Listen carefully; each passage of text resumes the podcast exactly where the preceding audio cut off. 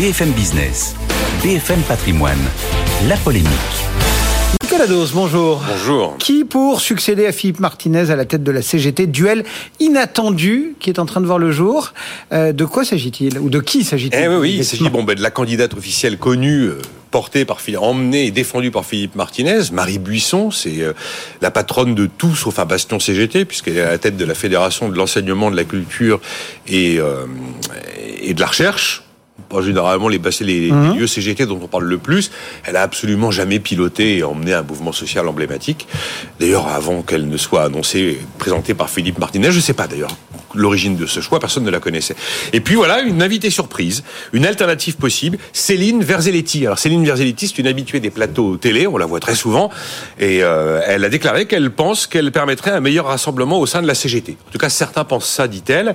Elle, elle est la co-secrétaire générale de euh, la Fédération de la fonction publique d'État, l'Union fédérale des syndicats d'État, hein, c'est euh, l'UFSECGT, et elle est aussi membre depuis trois ans du bureau confédéral. Le bureau confédéral, c'est la, la direction élargie de la CGT. Voilà un duel que l'on n'attendait pas pour succéder à Philippe Martinez. Qu'est-ce qui se joue derrière ce match? Ben, un clivage assez clair, assez classique en fait. Vous avez c'est un clivage 20e siècle, 21e siècle, objectivement. Si je suis très caricatural, je l'admets, je vais dire c'est le c'est le moteur thermique contre le moteur électrique.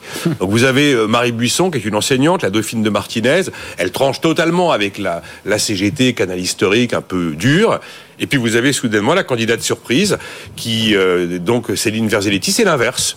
C'est la tradition perpétuée, c'est euh, euh, la culture de la contestation. Euh, elle défend par exemple les blocages contre la réforme des retraites. Elle goûte assez peu cette proximité qu'on observe euh, entre Philippe Martinez et, Laurent Berger.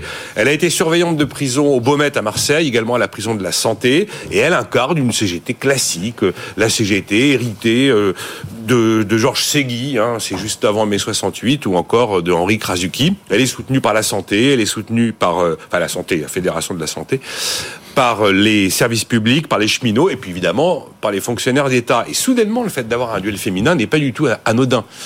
Parce que euh, le grand argument des défenseurs de Marie Buisson, c'était de crier à la misogynie dès qu'il y avait une attaque contre leur candidate, et la Bien candidate sûr. désignée par Philippe Martinez. Là, voilà, maintenant que c'est une femme, mais qui n'est pas sur la même ligne qui est en face. Alors, il faut quand même citer un troisième nom en lice qui, lui, s'est déclaré volontaire, hein, mais qui a très très peu de chances d'y arriver, je vais vous dire pourquoi. Il s'appelle Olivier Matteux. Olivier Matteux, c'est le, le patron de la CGT Bouches-du-Rhône.